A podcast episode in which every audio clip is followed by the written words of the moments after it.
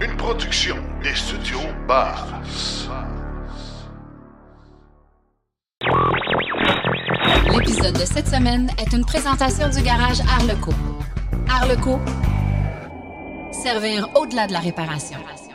Le tiers des véhicules américains sont vendus en Californie. Le Canada dépasse la Chine dans son positionnement en lien avec la chaîne d'approvisionnement pour les batteries lithium-ion. Une nouvelle plateforme de véhicules électriques en développement chez Ford et un centre de recherche intérieur pour Electrify America.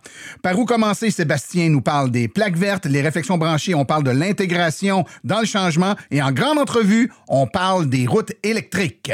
Mais euh, je sais que les tests qui ont été faits ont démontré pouvoir charger un bus. Donc un bus qui roule à 70 km heure euh, est capable de se faire recharger par la technologie d'induction qui existe aujourd'hui. Bienvenue à l'épisode 167 de Silence on roule.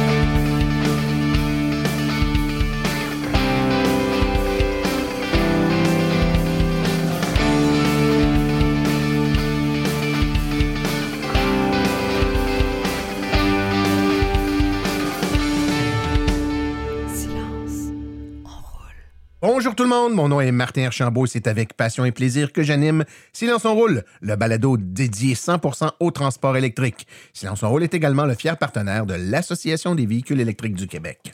J'espère que vous allez bien. Moi de mon côté, ça va bien malgré une toux qui ne veut pas partir.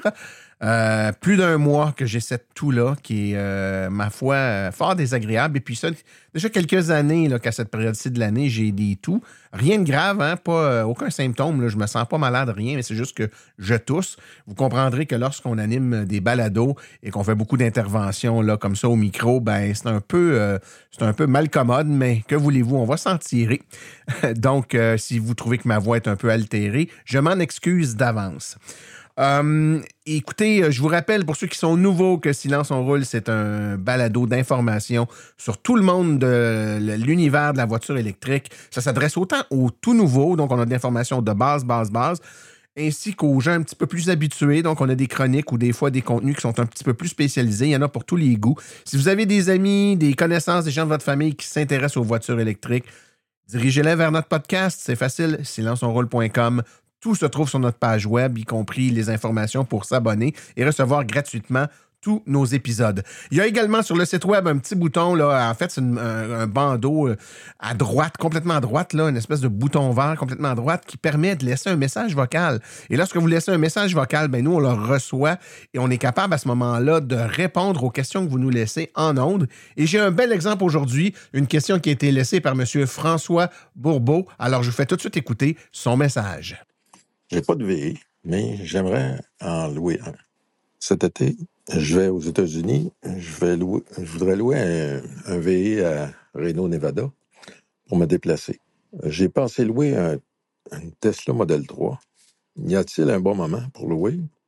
Comment on fait la prise en charge? Comment on retourne? Est-ce qu'on on y va avec Turo ou bien si on prend les compagnies de location? C'est toutes des questions que je me pose. Si vous pouviez me donner des informations, ça serait utile. Merci. Alors, c'est une très bonne question que vous nous posez là, euh, M. Bourbeau. Ben, tout d'abord, le choix d'une Tesla en voyage aux États-Unis est un excellent choix, dans la mesure où on sait que les infrastructures de recharge ne sont pas toujours euh, adéquates partout, particulièrement quand on est dans l'Ouest ou le Midwest américain.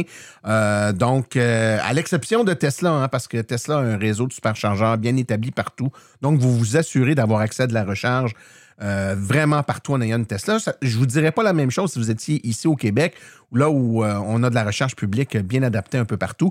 Maintenant, est-ce qu'il y a un bon moment pour réserver? Bah, pas nécessairement euh, de meilleur moment que d'autres. C'est relativement simple, en fait. Les grosses compagnies de, de location comme Hertz ou Avis ont des, euh, des Tesla, euh, des Model 3 par exemple, que vous pouvez réserver sur leur site. Même souvent, c'est ce qui vous est proposé en premier. Donc, allez faire un tour là, sur le, Avis ou le Hertz de la région que vous allez visiter ou de la ville que vous allez visiter. Et puis, vous allez pouvoir très certainement et facilement vous réserver une Model 3 que vous pouvez prendre à un point de service et même laisser un autre point de service dans la mesure où Des fois, on arrive à, un aéroport et on quitte avec un, avion qui est à un autre aéroport. C'est relativement facile à faire également, donc vous ne devriez pas avoir de problème.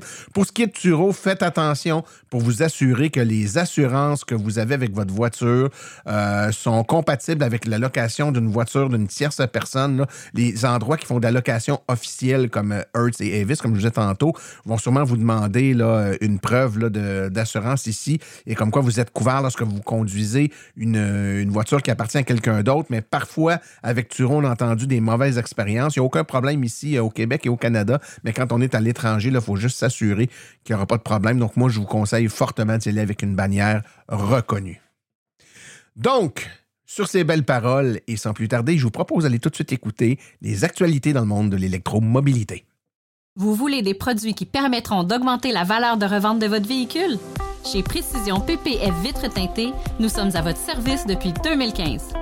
Nos maîtres installateurs sont tous certifiés et ont plus de 17 ans d'expérience dans le domaine. Nous offrons un service de qualité inégalé quant à la protection par pierre, les soins nanocéramiques ainsi que les vitres teintées. Notre pellicule par pierre ultra résistante est invisible et conservera l'intégrité de votre véhicule tout en prévenant la rouille et en protégeant la peinture contre les débris de la route. Notre traitement nanocéramique possède un puissant effet hydrofuge et il préserve l'éclat et la brillance de votre peinture pour en faciliter l'entretien. Que ce soit pour votre voiture, votre résidence ou votre commerce, Précision PPF vitre teintée est là pour vous offrir la multitude d'avantages qu'offre la teinte de vitre. Venez nous rencontrer au 1970 boulevard des Laurentides à Laval. Appelez-nous au 450 490 4488 ou encore venez visiter notre page Facebook Précision PPF Vitre teintée. Nous comblerons vos exigences tout en vous offrant la qualité que vous recherchez. Les actualités sont une présentation de Bourgeois Chevrolet, le spécialiste du véhicule électrique au Canada. Contactez-nous au bourgeoischevrolet.com ou au 450 834 2585. Les ventes de véhicules électriques sont toujours en plein essor en Californie et elles ont continué d'acquérir une part encore plus importante du marché en 2023. Bien qu'il y ait une légère baisse de la part de marché des véhicules électriques au quatrième quart de 2023, les véhicules électriques ont tout de même terminé l'année en hausse de 5 en Californie par rapport à 2023. Sur l'ensemble de l'année 2023, les véhicules électriques ont représenté 21,4% du marché en Californie, tandis qu'ils représentent 7,5% de l'ensemble des États-Unis et 33,8% des ventes de véhicules électriques aux États-Unis sont conclues en Californie. Donc, plus du tiers des véhicules électriques américains sont vendus en Californie. Pour la première fois, le Canada a dépassé la Chine pour se hisser en tête du classement annuel de Bloomberg NEF basé sur une analyse de 46 paramètres dans cinq catégories. Le Canada s'est hissé en effet au premier rang des 30 pays dans le dernier classement mondial la chaîne d'approvisionnement pour les batteries lithium-ion. Le classement, qui en est sa quatrième édition, examine le potentiel de chaque pays à construire une chaîne d'approvisionnement sûre, fiable et durable pour les batteries lithium-ion. Il évalue ce potentiel en analysant 46 paramètres répartis dans cinq catégories les matières premières, la fabrication de batteries, la demande en aval, la gouvernance euh, environnementale et sociale, ainsi que l'industrie et les infrastructures d'innovation.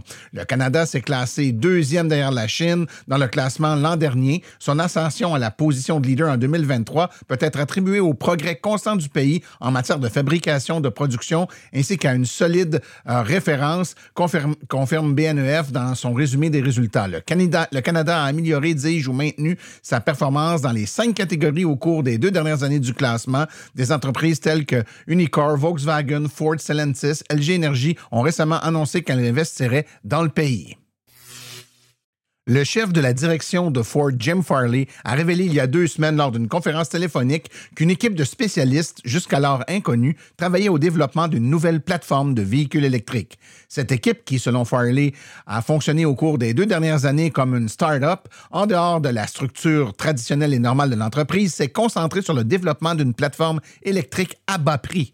Cette nouvelle plateforme, plus flexible, servira de base à plusieurs nouveaux véhicules. Bien que les détails de, de ces nouveaux véhicules soit flou, Farley a ajouté que l'objectif principal de cette plateforme est la réduction des coûts de, de production et il a noté que les acheteurs de véhicules électriques, une fois convaincus par l'électrification, demeurent fidèles aux véhicules électriques, mais que le prix d'achat initial ralentit la transition Évidemment, c'est une, op- une opinion qui est partagée par plusieurs, dont Elon Musk. La nouvelle plateforme, a expliqué Farley, est destinée à compétitionner justement les Tesla de Elon Musk et leur équipement chinois qui est considéré comme des concurrents ultimes sur le marché des véhicules électriques. Electrify America a dévoilé mercredi sa première station de recharge intérieure qui, selon le nouveau réseau de recharge, servira de modèle pour les futurs sites dans les zones urbaines. Selon le communiqué de presse Electrify America, le nouveau site phare, situé dans le quartier South Market de San Francisco, à deux pâtés de maison du euh, Bay Bridge, dispose de 20 bornes de recharge qui fourniront jusqu'à 350 kW de puissance. En plus d'un stationnement intérieur, le site dispose de deux salons climatisés, d'un distributeur automatique de nourriture et de boissons et d'une connexion Wi-Fi gratuite. Il est ouvert 24 heures sur 24, 7 jours sur 7, avec surveillance et de la sécurité 24 heures sur 24. Le dernier à le faire, mais non le moindre, Stellantis a annoncé qu'il se joint euh, à la norme du connecteur nord-américain NACS, euh, qu'on appelle le connecteur SAEJ 3400.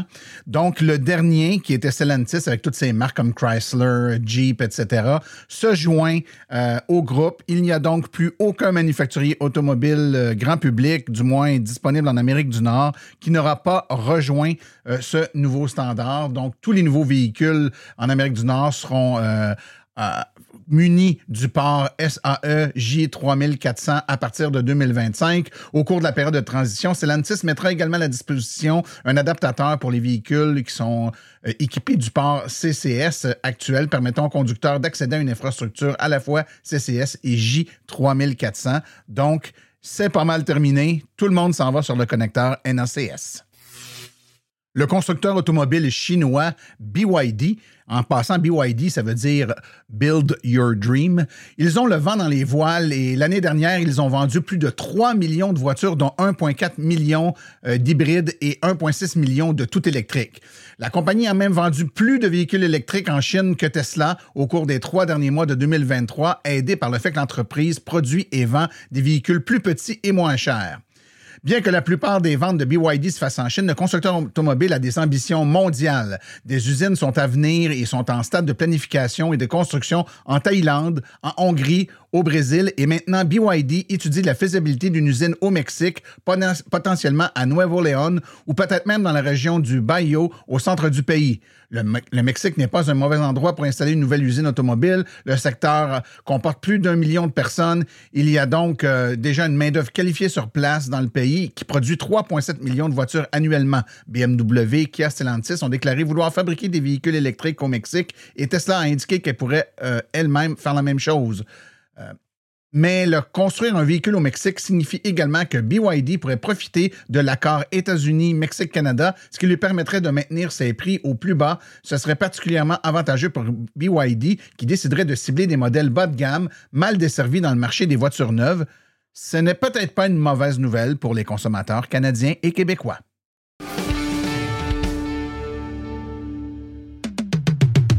Vous aimeriez avoir une conférence par des vrais professionnels des voitures électriques? Faites confiance aux conférences de Silence on Roule. Nous avons une panoplie de conférences allant de 30 minutes à 90 minutes. Pour plus d'informations et pour réserver votre conférence, écrivez à martin silenceonroule.com.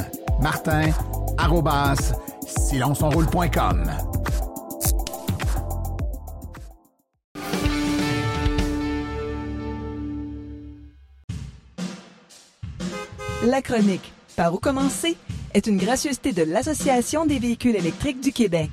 Devenir membre est un incontournable pour tout futur ou nouvel électromobiliste. www.aveq.ca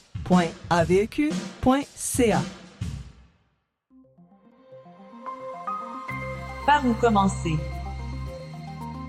Avec Sébastien Côté.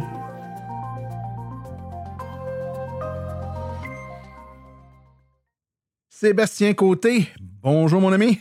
Bonjour Martin. Écoute, Sébastien, je veux qu'on parle de quelque chose euh, de qui peut paraître évident pour quelqu'un qui a une voiture électrique, un peu moins pour quelqu'un qui n'en a pas. Même des fois, les gens ne l'ont même pas remarqué. Les voitures électriques ont une plaque verte. Premièrement, euh, fais juste nous dire, est-ce que c'est n'importe quelle voiture, dès qu'elle est un peu électrique, qui a une plaque verte ou il y a un... Quelles voitures ont des plaques vertes? Ben, c'est seulement les 100% électriques de, tout de suite en partant, les 100% électriques vont l'obtenir, cette plaque-là, et certains hybrides branchables qui vont être euh, éligibles. OK, donc une hybride euh, que tu branches pas, là, une vieille Prius, il n'y a pas de plaque verte là-dessus. Là? Non, pas du tout. OK. Et euh, écoute, il y a des avantages, on entend souvent parler qu'il y a des avantages à avoir une plaque verte, donc d'avoir une voiture électrique. Euh, Peux-tu nous parler un peu de ce que c'est? Oui, ben, il y a quelques avantages. Euh, Pour certains, ce sera peut-être pas quelque chose de grand, mais pour d'autres qui utiliseraient plusieurs fois les avantages qu'on va vous nommer, ça pourrait être vraiment avantageux. On a les voies réservées sur certaines voies. Euh, où ce qu'on va voir des fois là, sur les icônes, euh, l'icône taxi, autobus, le covoiturage. Parfois, sur certaines de ces voies-là, on va avoir le logo de la voiture électrique aussi. Il faut être attentif, bien sûr. Puis, euh, c'est présent dans les- la grande région métropolitaine de Montréal et la ville de Québec. Donc, euh, dans les périodes réservées à, à ça, mais vous pouvez rouler seul avec votre véhicule plaque verte. OK, donc il y a une voie, par exemple, qui est pour les gens qui font du covoiturage, mais s'il y a aussi le logo de voiture électrique, ça veut dire même si j'ai personne avec moi, même si je suis seul dans ma voiture, puisqu'elle est électrique, je peux rouler dans cette voie-là également. Exact. Ouais. exact. On parle environ peut-être de 4 ou 4 à 5 euh, voies euh, dans les deux villes que je vous ai mentionnées. OK. Il y en a aussi, euh, par exemple, je pense sur la. Ben, pas je pense, je sais, sur la rive sud de Montréal, euh, la voie d'accès, par exemple, pour prendre le pont Victoria euh, dans Saint-Lambert, il y a, une voie d'accès à droite qui est réservée euh, aux véhicules électriques et cette voie d'accès-là donne un accès plus rapide au pont. Moi, c'est arrivé une couple de fois le matin que je rentre à Montréal et puis je me sauvais certainement un 10-15 minutes de line-up pour embarquer sur le pont Victoria en passant par cette voie d'accès privilégiée là. Donc, c'est le fait d'avoir une voie d'accès privilégiée, là, surtout aux heures de pointe, à des moments où il y a beaucoup de trafic, que ça, ça, peut devenir un avantage intéressant en termes de, de temps qu'on sauvegarde. Donc, dans ce, dans ce temps-là, pour le cas dont on parle de voie réservée, c'est vraiment euh, des avantages au niveau de, de temps sauvé. Donc, on, est dans des, euh, des voies où il y a moins de trafic, donc ça roule plus vite, évidemment. Euh, Parle-moi donc d'un autre avantage, donc euh, des accès à tarifs réduits. Oui, on a des euh, accès à tarifs réduits là, au niveau des traversiers euh, qui sont gérés par Québec. Euh, c'est important de le mentionner là, parce que ce n'est pas tous les traversiers. Donc, Donc, le- c'est des traversiers provinciaux. Exact. Donc, le passage pour le véhicule électrique est gratuit, mais il faut quand même pa- payer pour l'individu selon le traversier, l'âge et, et tout. OK. Donc, euh, à titre d'exemple, euh, si je prends le.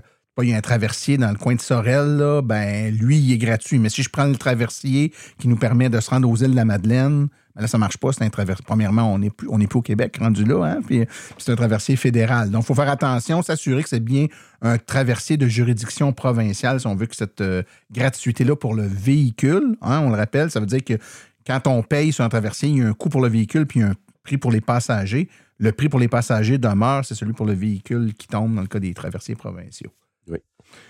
Euh, et là, évidemment, c'est un avantage au niveau monétaire dans ce cas-là. Un autre avantage qui peut être, euh, ben, dans ce cas-là, à la fois monétaire et à la fois de temps, parce qu'on peut se stationner plus vite. euh, il y a certains endroits où les stationnements sont gratuits. Oui, euh, ben, c'est sûr que là, en début de 2024, c'est les deux villes là, qui sont listées pour l'instant. C'est Victoriaville et Saint-Jérôme. Victoriaville, ben, tous les stationnements sont gratuits pour les détenteurs de la plaque verte. Puis au niveau de Saint-Jérôme, ben, c'est dans la rue, tous les parcomètres sont gratuits. Et euh, la plupart des stationnements municipaux aussi, à moins d'indication de vignette. Donc, euh, je vais donner l'exemple, mon fils qui va au cégep à Saint-Jérôme, ma conjointe qui travaille à Saint-Jérôme, ben, ben, peuvent se stationner dans la rue, tout près euh, du commerce ou de, du cégep, en ayant la plaque verte. Et si vous voyez, même devant le cégep de Saint-Jérôme, c'est juste des autos électriques de stationner. Donc, c'est assez cocasse. Oui, ben, c'est un avantage qui est tout à fait intéressant. Un autre avantage, Sébastien, euh, puis là, évidemment, on parlait de, rabais là, par rapport au coût des traversiers, mais il y a des rabais encore plus importants, surtout pour les gens qui vont les prendre souvent, c'est les ponts payants. Oui, effectivement. Euh, Autoroute 25, la 30. euh, puis en plus, c'est un programme qui a été confirmé jusqu'en avril 2027, là, tout Ouais, récemment. Ça a été prolongé. Oui, donc c'est très intéressant. Il suffit de commander le transpondeur pour véhicule électrique. C'est important. hein. Seule votre plaque verte ne vous donnera pas droit au passage gratuit. Il faut commander un petit transpondeur. Et il faut bien faire attention, Sébastien, les gens qui avaient déjà. euh, premièrement, quand tu achètes une nouvelle voiture, là, ben, normalement, il faut que tu mettes un nouveau transpondeur, tu ne le décolles pas. Mais il y a des gens qui ont acheté leur voiture électrique puis sont allés chercher un transpondeur normal, ne sachant pas euh, qu'il y avait une démarche particulière pour les voitures électriques. Et là, qui se disent ben ah, ah oui, c'est gratuit, ben, je vais le- les aviser. Non, non, non, ça prend un transpondeur fait pour ça. Donc, si vous avez à poser le mauvais transpondeur, il faut l'enlever et coller un transpondeur prévu pour les voitures électriques. Exact. Et là, ben, les rabais, euh, c'est- plus un rabais, c'est une gratuité. Quelqu'un qui prend le pont, euh, je sais pas moi, matin et soir, le pont de la 25, il y a quelqu'un qui demeure, euh, je sais pas moi, à Montréal, puis qui travaille sur la rive nord, ou.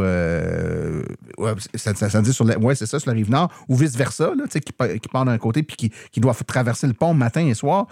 C'est quand même plusieurs dollars. et surtout, en plus qu'à l'heure de pointe, c'est encore plus cher. C'est pour aller travailler. Les économies peuvent être importantes. Oui, donc euh, quelqu'un qui ferait des calculs, on avait déjà parlé dans les coûts euh, qu'on pouvait sauver avec, euh, mettons, l'essence quand on faisait le saut dans l'auto électrique. Il y en a pour certains que ce passage-là au pont payant peut jouer dans la balance. Ah oui, ça peut être un 150, 200 dollars par mois d'économie. Quelqu'un qui passe occasionnellement, c'est cool de ne pas payer, mais quelqu'un qui doit faire ça tous les jours, c'est un. eff- Effectivement, c'est quelque chose d'important à tenir en considération. Euh, écoute, Sébastien, toutes ces mesures-là, c'est des incitatifs. hein. Donc, l'objectif, c'est pourquoi, pourquoi le gouvernement fait ça? C'est pour donner un petit coup de main, pour pousser un peu la, la boule de neige pour qu'elle roule plus vite, puis qu'elle grossisse, puis qu'il y ait de plus en plus de gens qui ont des voitures électriques. Il faut être conscient que ces avantages-là, c'est des avantages qui ont une date de péremption. Ça ne sera pas été- comme ça éternellement. Non, effectivement. Pour l'instant, on peut dire que euh, ça sort pas notre poche, ça sort des poches du gouvernement, euh, comme tu viens de dire, pour aider à l'effet boule de neige. Par contre, maintenant, vous savez un peu plus euh, que ce- qu'est-ce qu'on veut dire par la plaque verte. Vous allez entendre l'Association des véhicules électriques, euh, toi, Martin, dans le podcast, euh, parler de la plaque verte, puis on, des fois, on ne sait pas c'est quoi. Maintenant, vous le savez un peu plus. Oui, puis ça permet aussi, et, et quand on parlait tantôt, par exemple, des accès pour le pont Victoria, il y a une voie d'accès pour les véhicules électriques. Le, évidemment, il y, a une, certaine surveillance sporadique, ce n'est pas continuelle, qui est faite par la police. La même chose pour les voies réservées. Euh, c'est une voie réservée pour le covoiturage, mais qui permet euh, un conducteur solo en voiture électrique sur cette voie-là. On sait qu'il y a plusieurs modèles de véhicules qui existent en modèle motorisation traditionnelle puis électrique, le Kona par exemple, ou euh, la Soul. Comment on fait, comment un policier fait pour rapidement dire y a-tu le droit d'être là, il n'est pas là quand il voit une Soul? S'il y a une plaque verte, c'est parce que c'est une voiture électrique. S'il y a une plaque bleue, c'est pas une voiture électrique. Fait qu'un petit malin qui se dirait ben moi j'ai une Soul, il y a beaucoup de Soul électriques, je vais prendre la voie réservée puis je vais être correct. Non, non, non, non, c'est sa, sa plaque bleue va le trahir. Oui, effectivement. On voit le bleu, on- je te dirais, on le voit quand même assez bien. Le vert est un petit peu plus euh, abstrait à Ouais, découvrir. ouais, ouais. Mais euh, je suis sûr que les policiers ont découvert des techniques là, pour reconnaître certains véhicules, euh, si ça vaut la peine de leur courir après. En terminant, Sébastien, juste pour être bien certain, quand on achète notre voiture électrique qu'on l'immatricule, que ce soit le concessionnaire qui, euh, des fois, les concessionnaires ont des plaques, là, puis ils servent d'intermédiaire avec la SAC pour accélérer le processus. D'autres fois, on va nous-mêmes à la SAC. Est-ce que lorsqu'on a une voiture électrique, on doit faire une démarche particulière pour avoir une plaque verte ou on l'a de facto? Ben, avec le numéro de série du véhicule, le type de véhicule, ça devrait euh, être euh, de facto. Ouais. Mais faites une vérification quand même. L'erreur est coup, humaine. Hein? Oui, tout d'un coup, il y aura humaine. une erreur. Fait que vous, avez intérêt à avoir votre plaque verte si vous avez une voiture 100% électrique. Sébastien Côté, quelqu'un qui veut te poser une question ou qui voudrait que tu euh, expliques là, dans, dans une de tes chroniques un, un sujet en particulier, comment on peut te rejoindre? À sébastien.côté à silenceonroule.com. À la prochaine, Sébastien. Merci beaucoup.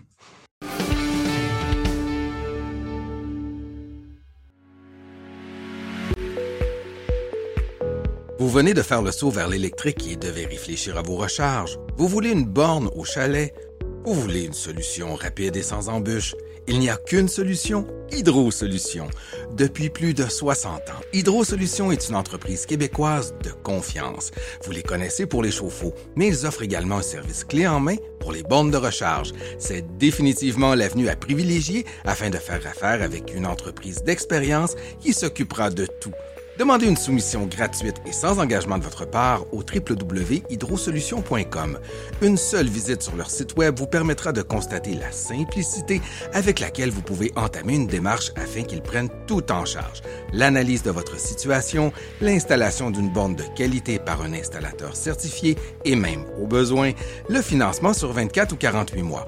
Par la suite, en cas de problème, leur équipe d'experts est là pour vous. Hydrosolutions, leur mission, vous simplifier la vie.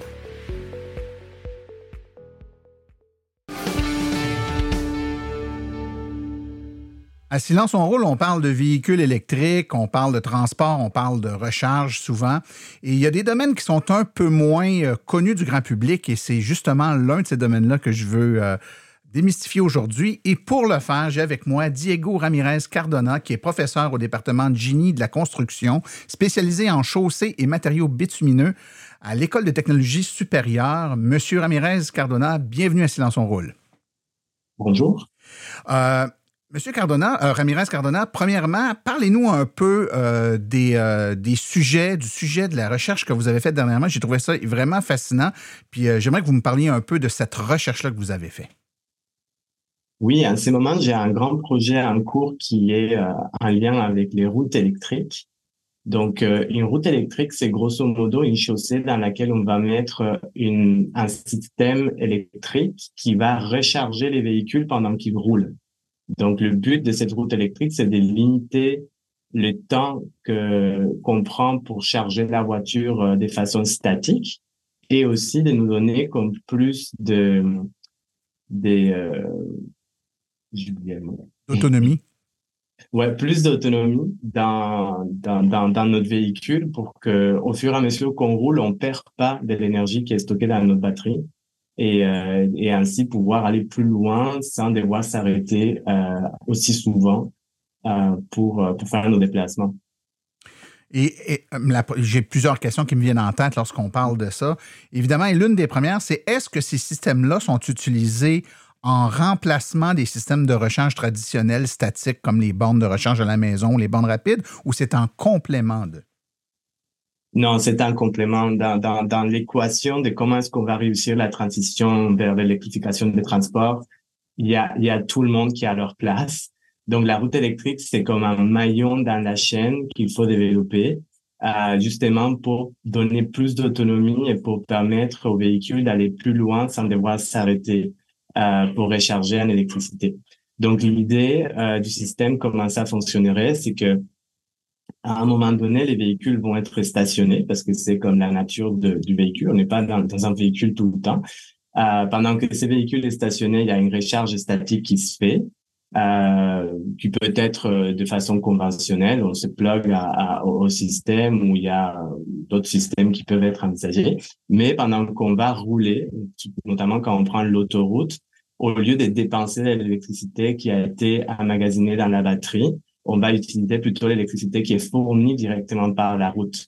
De cette façon-là, quand on sort de l'autoroute qui a le système de route électrique et qu'on rentre dans une route qui est plus petite, qui n'a pas d'alimentation électrique, bah là, on consommera l'électricité de la batterie et comme ça, on peut aller beaucoup plus loin sans devoir s'arrêter. C'est ça l'idée. OK. Et, euh, donc, euh, je vous arrête. Ce que ça veut donc dire, c'est que moi, je vous écoutais au début, puis ma, ce que je présumais, c'est que euh, on recharge le véhicule pendant qu'on roule pour continuer de rouler avec l'électricité de notre véhicule. Mais là, vous dites non, quand on est sur la route, c'est plus l'électricité de la batterie qui alimente le véhicule, c'est l'électricité qui nous provient de la chaussée. C'est bien ça?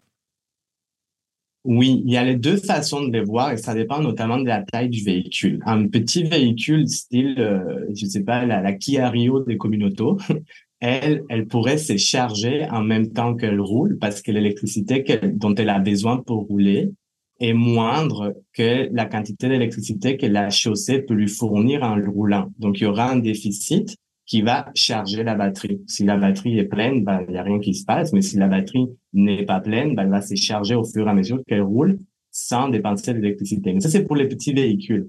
Quand on commence à parler des plus gros trucks ou des camions, même pour les transports des marchandises, la route, ou mettons que la technologie telle qu'elle est développée aujourd'hui, elle n'est pas encore capable de fournir autant d'électricité pour que les véhicules puissent rouler et en même temps, c'est chargé. Donc là, on parle pour les plus gros véhicules plutôt comme une, une utilisation de l'électricité fournie par la chaussée pour rouler, pour ne pas dépenser l'électricité qui est dans la batterie. Donc ça dépend du véhicule. D'accord. Et je me trompe ou si je, je présume encore une fois que ce, ces systèmes-là sont pas exclusivement, mais surtout réfléchis dans une optique de véhicules un peu plus gros, que ce soit des autobus, du transport de marchandises ou des trucs comme ça. C'est plus dans ce contexte-là qu'on a l'intention d'utiliser ça? Oui, mais de plus en plus, mettons que la, la technologie ou l'idée, le concept a été développé en pensant aux véhicules de transport des marchandises, aux gros camions, parce que le problème qu'on a pour électrifier ces gros camions, c'est que pour qu'ils puissent aller loin et faire tous les parcours qu'ils doivent faire tous les jours, ça leur prend une énorme batterie. Une batterie qui est trop grande, trop coûteuse et en plus trop lourde. Donc, si on met du poids dans la batterie, c'est du poids en moins qu'on va pouvoir transporter en marchandise. Et au final, l'équation économique de combien de marchandises je peux euh, transporter avec un seul camion n'est plus euh, avantageuse parce que la batterie est juste comme trop lourde. On, va dépenser beaucoup d'énergie pour déplacer la batterie pour pouvoir faire bouger le camion quand on devrait être en train de, déplacer des, des, je sais pas des, des jouets maintenant qu'on approche Noël ou de la marchandise. Ah, donc euh, pour réduire la taille de la batterie de ces gros camions, on a pensé à la route électrique. Maintenant, l'idée c'est que équiper les routes avec ce système de recharge là coûte quand même assez cher, c'est un investissement et les faire juste pour 15% du transport qui est les camions routiers, ça ne fait pas trop de sens. Donc, si on peut choisir une technologie de recharge en dynamique, donc des routes électriques, qui peut à la fois alimenter les camions et les véhicules légers qui font comme la plupart des véhicules qui roulent sur nos routes, bah, ça, ça devient économique et socialement beaucoup plus avantageux parce qu'on va comme permettre à tout le monde d'utiliser ces, ces, ces, ces, routes électriques et non pas seulement aux, gros camions. Euh, dans une optique d'électrification du transport, les plus gros défis, c'est électrifier les gros camions. Parce qu'aujourd'hui, on n'a pas de technologie à, court terme envisageable pour vraiment réussir cette transition-là. Et la plupart des émissions de gaz à effet de serre produites par les transports routiers sont produites par les transports des marchandises, même si ce n'est pas les camions qui sont comme les plus nombreux sur nos routes. Et ça vient du fait que les camions sont tout le temps en train de rouler, sinon ça vaut pas la peine de les acheter. Si on achète un camion, c'est pour qu'ils produisent, non? Donc, ouais, ouais, euh, donc, euh, donc, comme ils roulent beaucoup, ils émettent beaucoup de gaz à effet de serre, et du coup, c'est là où on, on doit comme à trouver des solutions pour l'électrification, d'où la route électrique. Mais comme j'ai dit, si on peut avoir une seule technologie qui sert à tout le monde, là, ça devient comme vraiment très intéressant. Tout à fait. Écoutez, j'écoute ça, puis la, première chose qui me vient en tête, c'est euh, on entend souvent des trucs comme ça, où on lit des trucs autour de ça, mais on n'en voit jamais. Est-ce que c'est uniquement théorique ou ça existe déjà quelque part des routes comme ça? Oui, ça existe. Après, c'est toujours des démonstrateurs, non? Aujourd'hui, l'état de développement de la technologie de la route électrique euh, est assez avancé, mais dans un état où, où, il y a des démonstrateurs à échelle réelle. Donc, il y a des vraies routes qui sont équipées avec des systèmes de routes électriques mais qui servent comme des laboratoires à ciel ouvert. Non? à quel endroit, à quel endroit c'est, c'est, ça existe? Alors, le plus grand qui existe aujourd'hui, c'est une boucle de 1 km de long avec un système par induction. Donc, c'est une recharge de 5 contacts qui a été construite euh, au nord de l'Italie. Mais en plus de celui-là, il y a des démonstrateurs en Allemagne, il y a des démonstrateurs en Suède, en Israël, et, il y en a un très grand qui va être construit. Ça va faire 8 km au total en France à partir de l'année prochaine. Et on espère un au Québec euh, aussi à partir de l'année prochaine, si tout se passe bien. Oh, très intéressant. Très intéressant. Et, et, vous avez parlé d'induction. Donc, est-ce que toutes ces routes électriques-là fonctionnent par induction?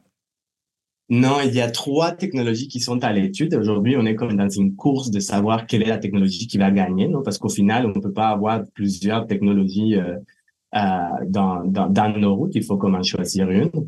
Euh, deux technologies ont une, une, une, recharge par conduction, donc il y a un contact entre le véhicule et euh, un câble ou un rail ou quelque chose qui va transférer l'énergie par, par les contacts entre le véhicule et l'infrastructure. Ces deux technologies-là sont d'un côté les caténaires, qui c'est la même technologie avec laquelle on a construit les, les REM à Montréal, donc ce sont des câbles à élever euh, et puis de, du véhicule, il y a un pantographe, une sorte de, de, de bras qui monte, qui se connecte au câble. Et l'autre technologie, on l'appelle les rails au sol. Donc, c'est une technologie qui a été développée au début pour des tramways en milieu urbain euh, et qui peut être adaptée aux, aux, aux véhicules euh, routiers, où au lieu d'avoir un bras au-dessus de la voiture qui va monter, on a un bras en dessous de la voiture qui va descendre et qui va se connecter à un rail qui est inséré dans la chaussée par lequel euh, on, on, on transfère l'énergie.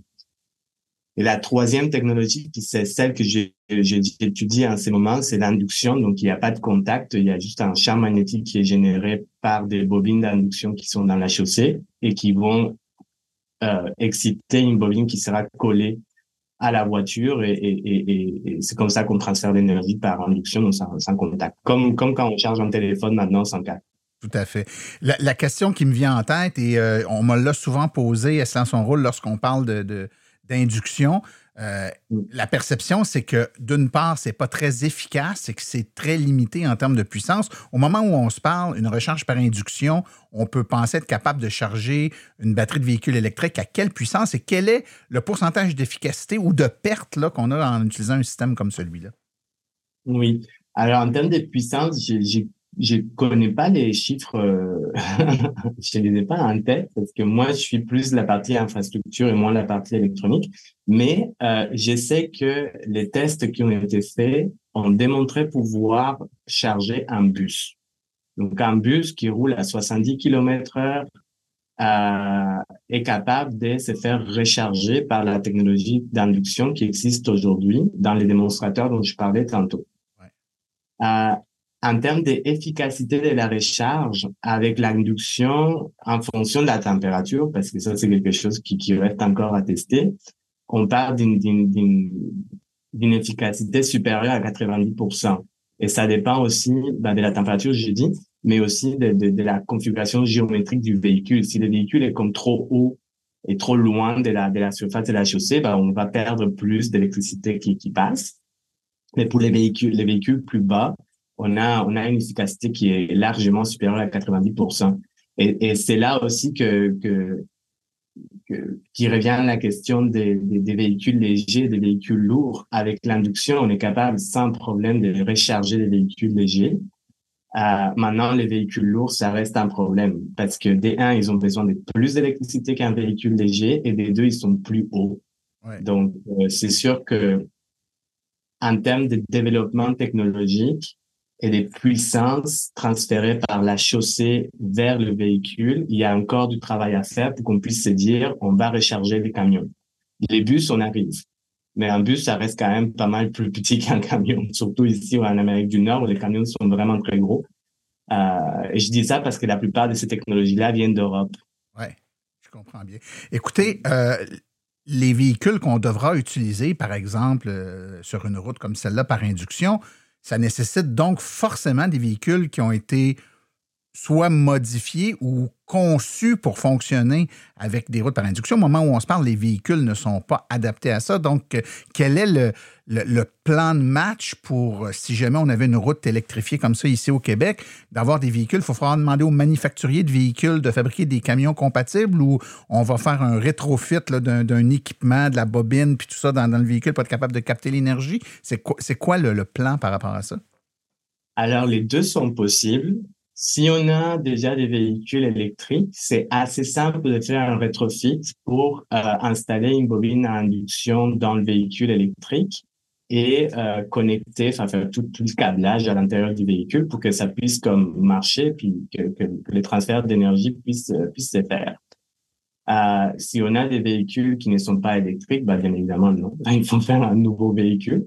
Euh, mais, mais là, euh, tu touches quelque chose d'assez important quand on pense surtout aux routes électriques. Il faut que toute la filière se mettre dans le bateau de développer la route électrique. C'est pas quelque chose qui va juste venir des constructeurs de routes. C'est pas quelque chose qui va juste venir des constructeurs des, des véhicules. C'est quelque chose qui doit être développé avec tout le monde. Et euh, ça, c'est les plus grands défis qu'on a aujourd'hui. C'est que d'un côté, on a euh, les fabricants de la technologie en soi, donc de la bobine d'induction ou de la caténaire ou du rail au sol, qui travaillent de leur côté, qui commencent à travailler un petit peu avec les gens du génie civil pour voir comment est-ce que ça peut s'insérer dans la chaussée. Donc là, on est là aujourd'hui. Mais dans un futur très proche, il faut qu'on passe à intégrer aussi les constructeurs de véhicules pour qu'ils puissent travailler avec les gens qui fournissent la technologie de, de conduction, d'induction, pour que les futurs véhicules puissent déjà de facto sortir de l'usine avec ce qu'il faut pour pouvoir se brancher à la route électrique. Et, et, et au-delà de ça, il faut qu'il y ait des, des, des, des politiques claires euh, pour promouvoir ce genre de technologies, etc. Donc, c'est vraiment tout l'écosystème qui doit se mettre là-dedans. Et, et c'est notre euh, comme but, non, ici à l'ETS, de, de, de, de, faire parler ta technologie, de démontrer ses bienfaits et de, de, de monter à une réflexion holistique avec tout le monde autour du sujet. Euh, rapidement, le temps file euh, malheureusement, là, donc j'ai le temps pour deux, deux courtes questions. La première, est-ce que ces systèmes-là sont viables dans des pays comme le nôtre avec la neige, la glace, ou est-ce que les enjeux sont différents dus à notre climat? J'adore la question parce que c'est justement le sujet du travail de recherche que je mène en ces moments. Euh, les démonstrateurs dont on a connaissance aujourd'hui ont toujours été faits dans des endroits où il fait pas si froid qu'ici. Donc ici au Québec, on est en train de tester euh, les comportements mécaniques des chaussées électriques en milieu nordique, donc avec un climat très froid. Et euh, on espère pouvoir euh, tester bientôt aussi l'efficacité de la recharge euh, aussi en, en, climat nordique, surtout à l'hiver. Donc c'est sûr, il y a des enjeux particuliers à, au Québec et au Canada en général qu'il faut vérifier.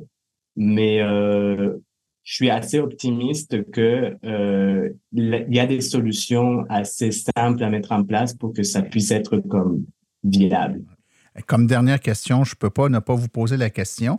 Vous avez parlé tantôt des endroits où c'est en expérimentation et vous avez dit bientôt ici au Québec. Est-ce qu'on a une idée de quel endroit ça va être utilisé ou ça va être testé, cette route-là au Québec? Ça, ça, va probablement être dans une route fermée, donc quelque chose encore une fois comme un démonstrateur, comme un laboratoire à, à ciel ouvert. Mais euh, c'est toujours en discussion. Et ce qui a déjà été fait au Québec, c'est qu'on a utilisé les, les laboratoires de l'Université Laval pour construire une chaussée euh, à induction et puis on a testé son comportement mécanique. Euh, donc, donc, il y a déjà des choses qui ont été faites au Québec et maintenant le, le Québec est dans, dans, dans, dans, cette course globale pour euh, développer cette technologie-là grâce aux travaux qui ont été menés à l'ETS à l'Université Laval.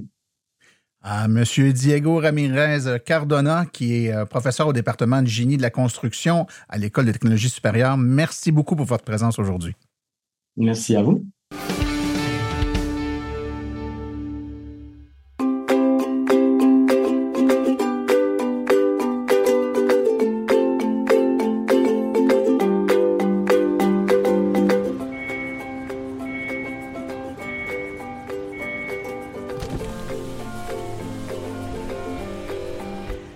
Que ça brise moins, mais il y a quand même un minimum d'entretien à faire sur nos voitures électriques.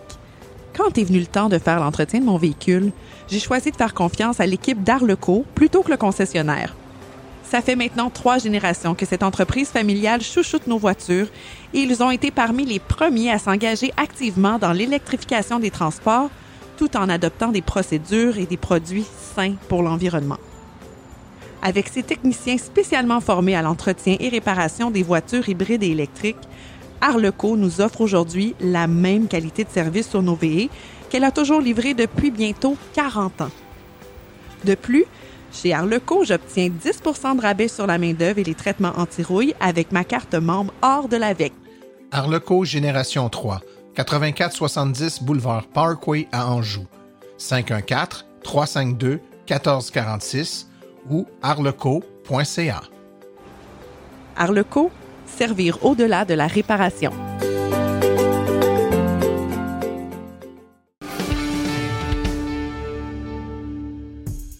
La chronique Les réflexions branchées est une présentation du groupe Énergie Canada, votre spécialiste en véhicules de loisirs électriques.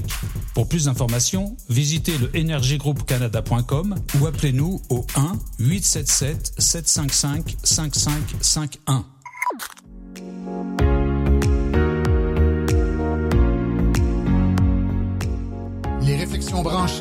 De Claude Gauthier. Alors bonjour tout le monde. Aujourd'hui, je veux vous parler du principe, donc l'intégration.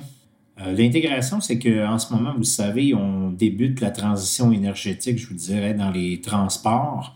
Bien sûr, on ne sait pas ce que l'avenir nous réserve. On ne peut pas le savoir non plus euh, trop d'avance, mais on peut quand même se préparer. Et euh, les différents acteurs qui sont dans cette transition-là, quelquefois, je me pose un peu de questions, voir comment, comment ça peut être aménagé, puis que ça soit plus facile, je dirais, pour les utilisateurs. Je vous donne des exemples. Mon idée m'est venue la semaine dernière. j'ai, non, je pense c'est plus que la semaine dernière. En tout cas, j'ai lu quelqu'un qui avait publié, puis ça avait l'air, en tout cas, j'ai pas de pas de raison de croire que cette personne-là racontait un mensonge, mais racontait qu'il était chez son concessionnaire, puis il y avait quelqu'un qui venait d'échanger son auto. Et c'était pas un échange donc d'un véhicule à essence vers un véhicule électrique, c'était plutôt le contraire il remettait son véhicule électrique parce que il disait qu'il voyageait puis qu'avec le véhicule électrique, c'était vraiment pas, euh, ça répondait pas à ses besoins. Il racontait que lorsqu'il euh, arrivait au bornes de recharge, c'était très long, tout ça. Puis, puis euh, je vous mentirais pas, le véhicule en question, c'est le même que moi j'ai présentement, qui est une Hyundai Ioniq 6. Et euh, je dois dire que je suis épaté autant par l'autonomie du véhicule que par la vitesse de recharge. Là, c'était. Euh, j'avais une Tesla Model S avant, malheureusement, avec l'adapteur euh, CHAdeMO qui était barré à 50 kW. Même sur les euh, superchargeurs Tesla, malheureusement, à cause d'une mise à jour sur les modèles S85, j'étais pas capable d'avoir des vitesses de recharge, je vous dirais même en plein été, plus hautes que 72 kW. Et là, j'ai, avec la Ioniq 6, essayé les bornes de 180 et j'ai eu 178 kW et ça, jusqu'à, je vous dirais un peu plus même que 50% euh, de la batterie qui était rechargée. Donc, c'est vraiment phénoménal. Donc, la personne ne comprenait pas non plus pourquoi euh, ça c'était pas correct. Et là, il s'est mis à poser des questions. Et la première question qu'il lui a demandé, c'est s'il activait le préconditionnement de la batterie. Vous savez, c'est une fonction qui est dans les nouveaux véhicules. Je vous dirais, la plupart des nouveaux véhicules maintenant ont ça, où on entre une destination, le GPS nous offre euh, la recharge. Donc, automatiquement, le véhicule, en sachant qu'il va avoir à se recharger sur une BRCC, va activer le préconditionnement de la batterie pour que la température soit le plus près possible du 25 degrés Celsius, qui est le point pour qu'une batterie soit assez chaude pour euh, que ça soit, correct. Donc, euh, cette personne-là ne le savait vraiment pas parce que son concessionnaire ne lui avait pas dit. Donc, euh, vous voyez, euh, ça avait été quelque chose qu'il avait su, probablement qu'il aurait été pâté plutôt des vitesses de recharge, comme je vous expliquais tout à l'heure, alors que c'était vraiment pas le cas. Et pourquoi? Bien, parce qu'il n'a jamais eu cette information-là. Vous allez me dire, il avait juste à vérifier son manuel. Oui, je comprends qu'il y a des choses qu'on peut aller voir dans le manuel, mais en même temps, il y a, comme je vous dirais, comme je vous disais tout à l'heure, donc, dans l'intégration, donc les concessionnaires, je crois qu'ils ont quand même une... Euh, il y a des choses de base euh, qu'ils doivent donner euh, comme information à leurs clients. on voit aussi souvent les gens qui viennent d'acheter un véhicule électrique et ils nous demandent pourquoi. Puis moi, j'ai des clients aussi qui m'appellent, ils me disent Hey, ta borne de recharge, elle fonctionne pas. Mon véhicule, il n'est pas rechargé à 100% j'ai beau essayer, ça veut pas. Et là, je dis OK, vous me dites que la batterie dit qu'elle n'est pas rechargée à 100 Oh oui, la batterie me dit qu'elle est chargée à 100%, mais mon autonomie est seulement, admettons, 300 km, alors que le concessionnaire me dit que je devrais avoir environ 450 km. Et là, je dois leur expliquer qu'avec la température actuelle, on est encore euh, en hiver, même s'il fait beau récemment, et c'est normal qu'ils n'aient pas cette pleine autonomie-là. Et là, il me raconte, oui, mais euh, euh, il me dit aussi que vu que mon auto était dans un garage euh, au chaud, ça allait, ça allait me ramener mon autonomie comme si j'étais en plein été. Et là, je pars à rire, je dis, voyons donc, à moins que vous puissiez traîner le garage avec vous là, pour que l'environnement autour du véhicule soit Donc, une température adéquate, qu'en plus, il n'y ait pas de neige, il n'y ait rien, la gadoue qui nuise au euh, roulement du véhicule. C'est impossible pour vous d'avoir une autonomie en plein hiver comme on va avoir en plein été. Donc, euh, un petit peu bizarre d'entendre ces choses-là. Donc, comme je dis, euh, c'est important que les acteurs qui sont dans ce milieu-là donnent les informations. Une autre affaire, je suis propriétaire d'une entreprise, donc on vend des bonnes recharges. J'ai des installateurs qui sont intégrés dans mon réseau et on leur donne le plus d'informations possible pour que si le client ne communique pas avec nous en premier, communique avec eux, ben, ils vont leur donner les produits, donc vont leur donner les bonnes informations pour pas que les gens achètent quelque chose et qu'après regrettent leur achat. Je vous donne un exemple. Un, ami à moi, ben, une connaissance, on va dire, qui avait acheté euh, sa borne et euh, il l'avait acheté d'un électricien. L'électricien lui a vendu un produit américain. Donc, ça fait euh, trois ans de cela. Et là, euh, aujourd'hui, euh, sa, conjointe se procure un véhicule électrique. Donc, il m'appelle et me dit, je voudrais avoir une borne et est-ce que c'est possible de la faire fonctionner avec la mienne? On n'aurait pas besoin de refaire l'installation. Et là, bien sûr, ben, je lui demande c'est quoi sa borne. Il me donne la borne et je dis non, oublie ça. Donc, tu as deux choix. Soit qu'on refait une installation au complet. Et là, il me raconte que son stationnement est à pas près de la maison, donc il y a de l'excavation à faire. Ça lui avait coûté il y a trois ans 1300 euh, dollars, donc je sais qu'aujourd'hui, ça va lui en coûter au moins 1600, 1700 dollars. Donc, je lui dis bien, tu vois, il aurait fallu que tu m'appelles dans ce temps-là parce que j'aurais pu te vendre quelque chose qui aujourd'hui serait facile à installer, à intégrer. On mettrait tout simplement une deuxième borne de la même marque qui fait du partage de puissance. Donc, on prend une boîte de jonction, on met la deuxième borne. Donc, je comprends très bien le désarroi de cette personne-là qui se ramasse à être obligée de refaire quelque chose qu'il a fait il y a trois ans.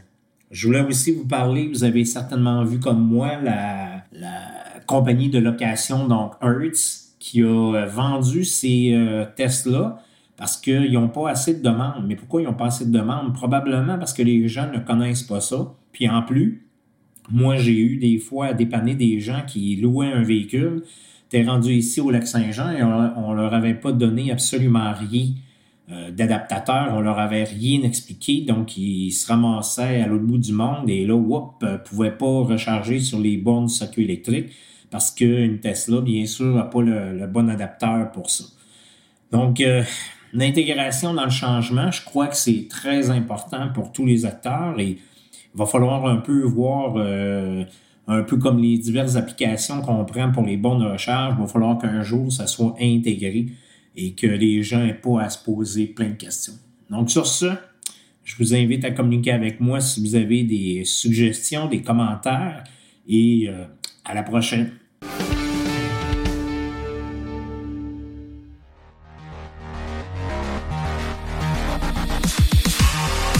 Les parcs de véhicules devront s'électrifier. Et qui pense électrification d'un parc de véhicules pense à Fizz électrique énergie intelligente. Voilà une entreprise qui prêche par l'exemple. Elle est elle-même une entreprise zéro émission avec sa flotte 100% électrique. On ne parle pas juste d'installateurs d'équipement ici. On parle d'une entreprise qui a été parmi les premières à s'électrifier. Elle a donc le véhicule expérience pour vous accompagner et ce de façon réaliste et adaptée.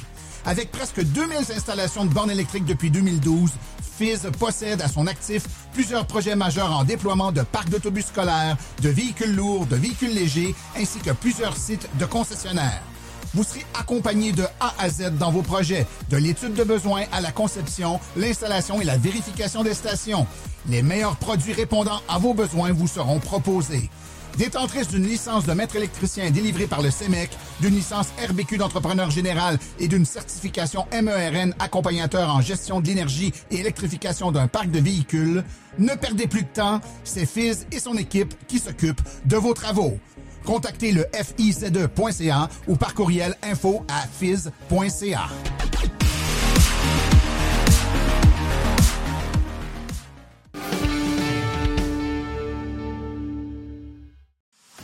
Voici les événements à venir dans les prochaines semaines dans le monde de l'électromobilité. Toutes les informations sont sur le site web de l'AVEC dans la section événements calendrier. Le 11 mars 2024, kiosque virtuel à 19h. faut s'inscrire en ligne, c'est gratuit. De l'information sur la conduite des véhicules électriques et l'importance de leurs pneus en hiver. Le relais électrique débarque au Salon du véhicule et loisirs électriques de l'Outaouais. C'est du 5 au 7 avril 2024 au complexe Brancheau-Brière à Gatineau. Le relais électrique débarque au Salon du véhicule électrique et hybride rechargeable de Montréal. C'est du 19 au 21 avril au Stade olympique de Montréal sur la rue Pierre de Coubertin. L'AVEC débarque au Salon de la transition énergétique du lac Mégantic le 4 mai prochain de 10h à 15h au Centre sportif Mégantic. L'AVEC se recharge à l'école Henri Bourassa et Soleil de l'Aube le 9 mai 2024 de 16h à 19h. C'est euh, sur le boulevard Iberville à Repentigny. Et finalement, l'AVEC se recharge au Prévost Rendez-vous environnemental le 18 mai 2024 de 19h à 13h. C'est à l'école Valmont sur euh, la rue de l'école à Prévost. Ceci conclut l'épisode d'aujourd'hui. Remerciements sincères à nos invités et collaborateurs, c'est-à-dire Diego Ramirez Cardona, Sébastien Côté ainsi que Claude Gauthier. Remerciements à nos recherchistes Stéphane Levert, Martin Archambault. Merci à nos chroniqueurs Stéphane Levert, Claude Gauthier, Laurent Gigon, Philippe Corbeil, Sébastien Côté, Cédric Ingrand et Daniel Rochefort. Communication Marie-Hélène Hamelin, thème musical François Villot, Luc Poirier, Marie-France Falardeau, réalisation et production Les Studios Basses. Un merci tout spécial à Arleco, notre commanditaire principal ainsi que tous les autres annonceurs qui rendent l'émission possible, soit Hydro Solutions, Précision PPF Vitre teintée, Fils électrique, Bourgeois Chevrolet, Création L'Escarmot, UAP Napa, Taiga Motors, de Groupe Énergie Canada, Équiterre ainsi que l'Association des véhicules électriques du Québec. La reproduction est permise, mais nous apprécierions en être avisés. Les questions sur le balado doivent être adressées à martin.silenceroule.com et pour l'information générale sur les voitures électriques, visitez plutôt le www.avq.ca. Vous avez accès aux archives de tous nos balados ainsi qu'à une boîte vocale directement sur notre site web au silenceonroule.com. Mon nom est Martin Archambault et d'ici le prochain balado, j'espère que vous attraperez la piqûre et direz vous aussi, silence, on roule.